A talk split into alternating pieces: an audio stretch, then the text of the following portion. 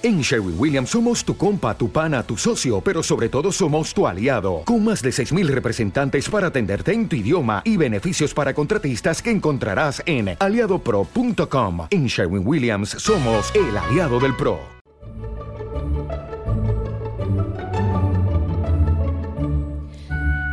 Hola. Esto que vais a escuchar es el capítulo 4 de Trasteando en la Escuela, del 4 de abril de 2017. Bienvenidos a Trasteando en la Escuela.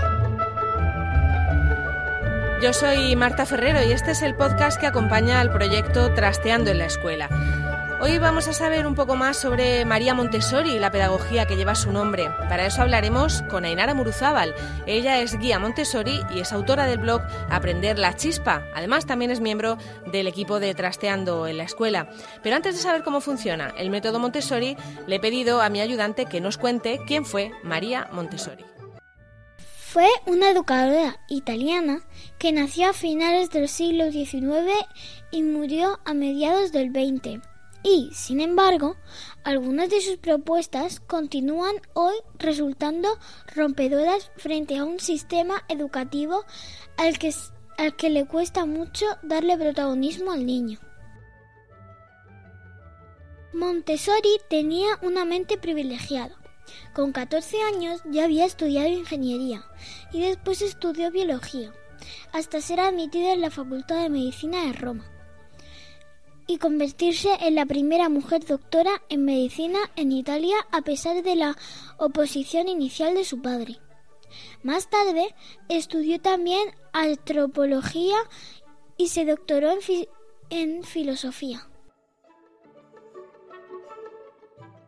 Su método se basa en observaciones científicas en torno a la educación más adecuada para los niños. Montessori está convencida de que los niños tienen una mente con una capacidad maravillosa y única para absorber conocimientos como las esponjas. Será la primera en, en adaptar los materiales educativos y el entorno de las aulas a las necesidades de los niños. Siguiendo los principios de belleza y orden, las aulas diseñadas por María Montessori son espacios luminosos y, y acogedores, con láminas con mensajes, plantas, arte, música y libros. El papel del maestro es guiar y estar en continuo aprendizaje. Muchas gracias, Celia. Pues eh, ya sabemos un poco cuáles son las teorías de María Montessori, pero cómo se concretan en el aula. Ainara Muruzábal ha visitado colegios Montessori de todo el mundo, sobre todo en Latinoamérica, y le hemos pedido que nos lo cuente. Vamos con la entrevista de Trasteando. Eh, Ainara, ¿cómo, cómo empezó tu, tu interés por, por, Montessori? Porque no sé en qué orden hiciste tus estudios. ¿Has sido primero ingeniera, luego maestra? ¿Al revés? ¿Cómo, cómo surge tu, tu amor por la educación? Bueno, esto es una historia larga. Eh, yo primero fui ingeniera técnica agrícola. Me metí ahí porque me interesaba mucho la vida, la biología y todo esto. Solo que cuando terminé la carrera me di cuenta que esa visión de la agricultura no me gustaba me metí en agricultura ecológica. Y luego, pues como toda la vida estaba con niños, que si escolares, que si clases particulares, que ludotecas, con eso llevo mucho, mucho tiempo, empecé a viajar y siempre con niños y siempre con niños. Luego ya me metí a estudiar magisterio, pero sabiendo ya que, había otra manera de educar, que quería buscar otras maneras. Entonces, desde hace ya pues 15 años o más empecé a conocer escuelas alternativas empecé en Chimeleta, una escuela que está aquí en Pamplona y, y así he seguido, he seguido, he seguido viajando, conociendo y trabajando en escuelas alternativas. Eh, ¿A qué llamas exactamente escuela alternativa? ¿Qué, qué condiciones tiene que, que, tener una escuela para que, porque habrá de todo, habrá privadas, habrá públicas, habrá eh, que sigan Baldor, Montessori, ¿no? Imagino que, que cuando hablas de escuela alternativa, que, ¿cómo le podrías decir a la gente que englobas ahí? Claro, dentro de las escuelas alternativas están todas las que son eh, eh, diferentes a la tradicional. En este momento en el que yo te hablo no había apenas mucha variedad. Era, era cualquier cosa que fuera diferente a la educación tradicional, era escuela alternativa. Ahora mismo hay muchísimas escuelas. En Ludus se puede ver que hay más de 500 en España y, y, ahora ya sí que se pueden empezar a diferenciar entre unas, otras, están escuelas vivas, escuelas activas, escuelas Montessori, escuelas Waldorf. Es un poco, no es fácil diferenciar unas de otras, ¿eh? Tampoco ha sido todo un proceso, pero ahora hay muchísimas, muchísimas. ¿Y, tú en aquel momento eran pocas las que había. Sí, y, tú que conoces todo ese tipo de, educaciones distintas y de formas de entender la, educación que, no son la tradicional, eh, ¿eliges Montessori porque es la que, la que más te convence de, todas esas, a, a ti personalmente? Pues a mí personalmente también he pasado por todo un proceso, ¿no? Pero empecé mucho con Mauricio y Rebeca Bill, que se basaban en la no directividad, en el respeto a los procesos de vida. Eh, ellos me aportaron muchísimo, pero a mí me faltaba algo, me faltaba estructura, me faltaba herramientas y ahí descubrí Montessori, que viéndolo bien y viéndolo históricamente, María Montessori es la madre de todas las pedagogías activas. Toda esta parte que ahora mismo se utiliza en cualquier escuela prácticamente de muebles adaptados a la altura del niño, rincones, trabajo por rincones, todo esto lo creó ella. Entonces a mí ahora mismo sí, eh, la que más me, me cuadra o me llena es Montessori, también porque es el origen de todo esto, ¿no? Eh, es un poco triste que una cosa que, ideó una profesora hace 100 años eh, siga, siga sonando tan moderna porque no terminan las escuelas de, de coger del todo esas ideas de, de María Montessori, ¿no? Eh, por un lado dices, bueno, hay que ver qué precursora fue esta mujer, ¿no? Qué pionera, pero por otro dices, ¿cómo es posible que llevemos casi 100 años dándole vueltas a lo mismo, ¿no? Pues sí, la verdad es que sí pero también hay que ver históricamente qué ha pasado y, las diferencias en cada país también, porque esa es la historia de España, ¿no? Que ahora mismo está como en boom Montessori, porque hasta ahora no se conocía. Aunque María Montessori vivió en Barcelona y creó escuelas en Barcelona pero luego es pues, la historia que tenemos aquí, ¿no? Lo que es un poco lo que ha pasado, porque yo que he viajado por México, en México sí hay escuelas y hay escuelas desde hace muchísimos años, he conocido escuelas de 50 años y les extrañaba que aquí no hubiera, ¿no? Tantas. Entonces, tiene que ver un poco con la historia de cada país, yo creo.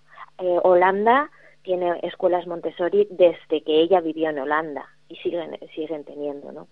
Entonces, bueno, que también tiene que ver con esto. Claro, con, con los 40 años de, de, Franco que tuvimos aquí en España y que paró, y que paró todo eso para la Escuela Libre de Enseñanza, en fin, eh, paró muchas de esas eh, pedagogías activas de las que a lo mejor en España éramos incluso de los primeros en incorporarnos y, se quedó todo frenado. Ahora dices que, por ejemplo, eh, has aprendido mucho en tus viajes a, a, México, ¿no? Has conocido escuelas muy interesantes y, y, parte de eso que aprendes es lo que vuelcas en, en tu blog, en, en Prende la Chispa, ¿no? Sí, la verdad es que para mí una de las mayores maneras de aprender es, visitando escuelas, porque lo, lo vives, ¿no? Lo aprendes. Entonces, cuando fui a México a hacer las prácticas y vi todas las experiencias que había allí, decidí hacer un viaje y empezar a conocer escuelas por allá, con experiencia, ¿no? O sea, porque en España están como empezando y allí ya tenían mucha experiencia, así que estuve viajando por México y conocí pues más de 20 escuelas Montessori y de, otra, y de otras, Waldorf también. Y, la verdad es que ha sido un, gran viaje y un gran aprendizaje a todos los niveles, personal, pero también como profesional. Y, ahora eso que has aprendido, sí, eso que has aprendido, eh, te dedicas a, transmitirlo, ¿no? A enseñarlo. Creo que eh, el ser guía Montessori implica que formas a, a otros maestros, ¿no? Sí, ahora mismo me estoy dedicando a la formación he, trabajado también como guía Montessori y ahora me estoy dedicando a la formación. Aquí en Navarra hemos creado un centro de formación para el profesorado de la pública con apoyo a la administración y, y una ludoteca para los niños a la tarde Montessori. Es un espacio compartido y a eso me estoy dedicando ahora.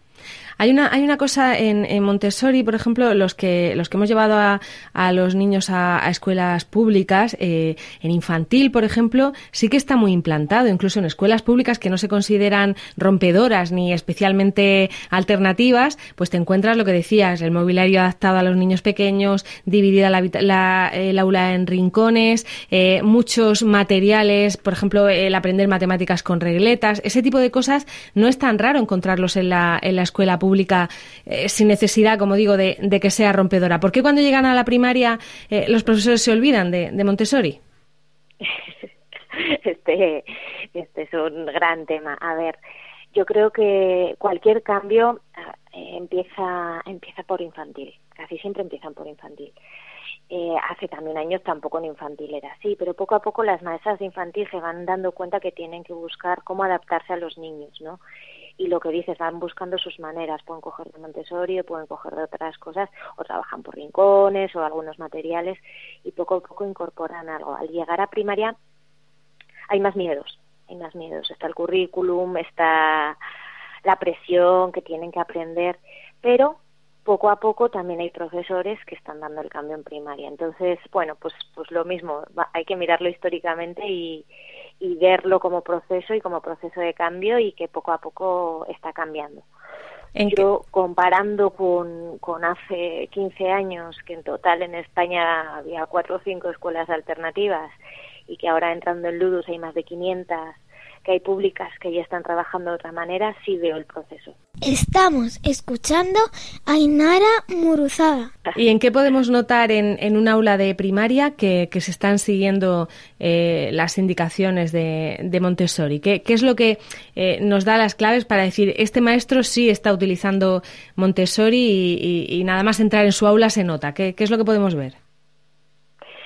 Bueno, a ver, eh, hacer Montessori completo, completo, así como tú decías en infantil, se está haciendo. Se pueden hacer algunas cositas, pero que sea totalmente Montessori, hay pocos lugares, ¿eh? Entonces, en primaria pasaría lo mismo. Que sea un aula totalmente Montessori en primaria, no es fácil porque hace falta mucha formación del profesorado para poder hacer esto, ¿no? Para poder adaptarte a los intereses de los niños y trabajar desde ahí, que en realidad es lo que dice la ley, lo que dice el currículum y lo que nos dicen en el magisterio que todos tenemos que hacer. Pero luego es difícil hacerlo. ¿Y cómo sería un aula, un aula perfecta de, de Montessori? ¿Cómo sería? Claro, un aula un, en primaria me dices, ¿verdad? Un aula de primaria que, que, que cumpliera esto tendría que tener todos los rincones, es decir, un rincón de matemáticas manipulativas con, materiales, otro rincón de lengua, otro rincón de, lo que llaman educación cósmica, que es una visión de todas las ciencias integradas con un rincón de experimentos, incluso pueden tener un rincón donde se preparan su almuerzo, su desayuno y son autónomos en hacerlo, una biblioteca, rincón de geometría, todo eso con materiales todo manipulativos que les den autonomía a los niños para hacerlo ellos mismos. Y al entrar a un aula Montessori, una de las cosas que llama mucho la atención es que cada niño está trabajando de manera autónoma en distintas cosas, ¿no? Pueden estar en grupitos, pueden estar solos, pero que no es la clase magistral de los 25 niños haciendo lo mismo, sino todo lo contrario. Todos están haciendo cosas diferentes o aunque sea por grupos. Mm. Entonces el ambiente es muy, muy diferente. Hay niños trabajando en el suelo, hay niños trabajando en mesas, con materiales, preparando la comida, o sea, toda esa parte es, todo eso incluye la educación Montessori. Y, me da la sensación de que, de que menos escribir, menos cuadernos y más cosas con las manos, ¿no? Es eh, quizás una de las cosas que también caracteriza a Montessori. Claro. Eh, una de las frases Montessori es que aprendemos haciendo y que las manos son el instrumento de, la inteligencia, ¿no? Entonces todo se aprende con las manos. Todo se aprende desde lo concreto, pero es verdad que de lo concreto vamos yendo al abstracto. Siempre se ha dicho también en magisterio y, y las leyes lo dicen, ¿no? Vamos desde lo concreto hasta lo abstracto, pero luego como maestros no tenemos herramientas de cómo hacer eso. Y Montessori sí da una estructura para, para eso, ¿no? Para empezar tocando, incluso las matemáticas las tocamos y vamos pasando poco a poco a pasos más abstractos en el que ya podemos llegar a hacerlo a papel. No quiere decir que no haya papel, no quiere decir que no haya papel, pero el papel es para lo que es, ¿no? La lectoescritura es para transmitir mensajes o para leer mensajes y escribir mensajes, no es eh, un libro de texto, sino ahora todas estas investigaciones que he hecho sobre este experimento las quiero escribir. O primero me he leído el experimento y luego lo voy a escribir. Entonces sí hay papel, sí escriben y sí leen, claro. Sí, pero no está todo basado en, ejercicios repetitivos, ¿no? Y, la, y, y Ainara, em, eh, ¿puede haber entonces también Montessori en secundaria, Montessori en bachillerato? ¿Lo hay, de hecho, en otros países? Sí, yo conocí en México el Montessori de secundaria y de bachillerato, sí, sí, sí, sí, sí. Y es una visión muy bonita, o sea, así como en tanto en infantil como en primaria los niños van ganando autonomía desde la etapa de desarrollo que están, en secundaria dan un paso más allá en la autonomía, entonces son ellos los que van gestionando pues prácticamente todo, tienen granjas, tienen huerta, tienen piscifactoría, pero llevan la economía de todo eso. A mí me encantó una escuela que visité en México que tenían una piscifactoría y fue uno de los chavales de 16 años que me explicó todo el proceso de la piscifactoría, ¿no? Todos los ciclos del agua de temperatura que yo como ingeniera entendía, pero que no era fácil de entender. y explicaba todo el ciclo de los peces desde que lo tenían hasta que los mataban, los cocinaban y los servían en un plato. porque lo, porque lo, veía, ¿no? Porque lo había visto y lo había hecho él, claro. sí, sí, habían creado ellos la piscifactoría y se encargaban de cuidarla. y luego llevaban la economía de ese restaurante, ellos lo cocinaban y llevaban toda la economía y todo esto. Mm. hasta el punto que, bueno, diseñaron un biodigestor para cerrar ese ciclo y que hasta todo lo que fuera temperatura estuviera cubierto. Entonces, sí, la secundaria es maravillosa. Ya. totalmente autónomos. bueno, yo cuando, cuando, eso, cuando hablo con, con maestros como tú que me cuentan eh, este tipo de visiones alternativas, me gusta hacer un poco también de abogado del diablo, ¿no? Eh, ¿Cómo se examina en Montessori? ¿Cómo se sabe el rendimiento que tienen los alumnos? Pues esto es muy curioso porque la evaluación aquí sí que es continua, continua, continua. Observamos, es un método basado en la observación. Entonces, observamos cada una de las actividades que hace el niño. Y eso es lo que nos da pista para saber dónde está. Esa es la evaluación, observar en cada momento lo que hacen. De hecho, cuando presentamos materiales, hay una herramienta muy potente que es la lección de tres tiempos y en el tercer tiempo podemos ver que han integrado y que no han integrado. Y esa sería la evaluación continua. Luego es verdad que registramos todo lo que ha pasado, que esa es una gran tarea de registro de cada una de las actividades de cada uno de los niños, imagínate. Pero la evaluación es totalmente continua. Al ser un método individual de aprendizaje, o sea, cada cual sí que lleva su ritmo, pues la evaluación es continua y de cada uno de ellos. Y un niño, y un niño que se ha educado en, en una de estas escuelas, que termina el bachillerato, ¿es capaz de, de, luego sentarse y hacer codos? Porque la universidad va a ser así, ¿no? En, en, la mayor parte de los casos. Va a ser al final empollar, que es lo que no ha hecho, ¿no? En, toda la escolarización. Claro, pues mira, esta es una de las preguntas que hacía yo mucho en México, porque allí sí hay referencias, ¿no? De niños que ya han salido, ahí había padres Montessori, abuelos Montessori, ahí había de todo. Entonces, era una de las preguntas que, les hacía. Ya no era solo en la universidad, había niños que, que estaban la primaria y iban a la secundaria tradicional, ¿no? O sea, que no, que no era que a la universidad, iban a una secundaria tradicional. Lo que me decían ellos en su propia experiencia es que al principio se les hacía aburrido eso de tener que estar sentados y haciendo caso y solo haciendo lo que te digan, porque estaban acostumbrados a seguir sus intereses y a resolver ellos y a construir su aprendizaje de alguna manera, ¿no? Pues decían, en cuanto te acostumbras a eso de que hay que estar sentado y que hay que seguir lo que la profesora dice, es muy fácil. Si sueles hacer lo que ella dice, eso es muy fácil. En general a todos, todos, se les hacía muy, muy fácil. Aburrido, pero fácil. Aburrido, pero fácil. Pero fácil. Bueno, y, y Ainara, ¿cómo se forma uno? Eh, nosotros, eh, en fin, hablamos desde, desde España, ¿no? Desde la visión de España. Eh, ¿Cómo se forma uno para ser Montessori? Porque imagino que en las facultades de educación algo se da, pero de una forma muy, muy pequeña, ¿no? no, no, se, no se termina uno la, la carrera sabiendo hacer Montessori. No, la verdad, y ese, y ese sería el, el punto fuerte, empezar a formar en la universidad. Yo creo que ese sería el punto fuerte. En la universidad no sé si habrá cambiado en estos últimos años, pero cuando yo estudié te lo nombraban en pedagogía. Estaba una señora que se llamaba María Montessori. Ya, hasta ahí llegaba la cosa, no, no, no vas más allá y sabías que había hecho unos materiales. Entonces, ese sí sería lo importante, entrar en la universidad y empezar desde ahí. Ahora mismo hará cosa como que cinco años, seis años ha empezado a haber formación eh, en España Montessori de infantil, de primaria. Hay distintos organismos que lo, que lo hacen, eh, sobre todo está AMI, que es la Asociación Montessori Internacional, la más reconocida, pero bueno, hay otros, otros organismos que están dando formación Montessori ahora en España. Cada una tiene pues sus ventajas, sus inconvenientes, sus títulos más reconocidos o menos reconocidos, pero ahora empieza empieza a haber algo de formación en España. Y por lo que decías, incluso en la, en la escuela pública hay administraciones que te facilitan también, ¿no? En los centros de, de profesores el que el que te formes en Montessori.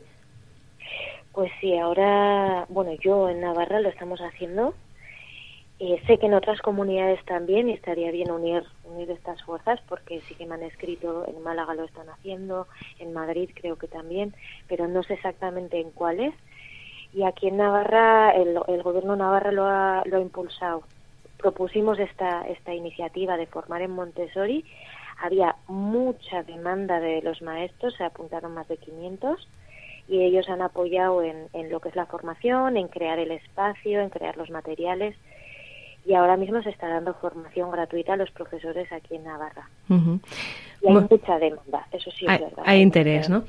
Muy bien, pues Ainara Murzábal, muchas gracias por, por explicarnos todo esto de Montessori y seguro que a lo largo del podcast de Trasteando te llamamos más veces para, para que nos sigas contando. Además, como ya adelantas que sigues viajando y que sigues aprendiendo, seguro que tendrás cosas que contarnos en el, en el futuro. Muchísimas gracias.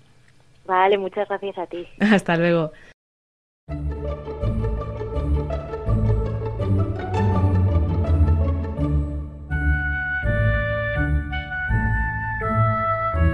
Estás escuchando Trasteando en la Escuela con Marta Ferrero.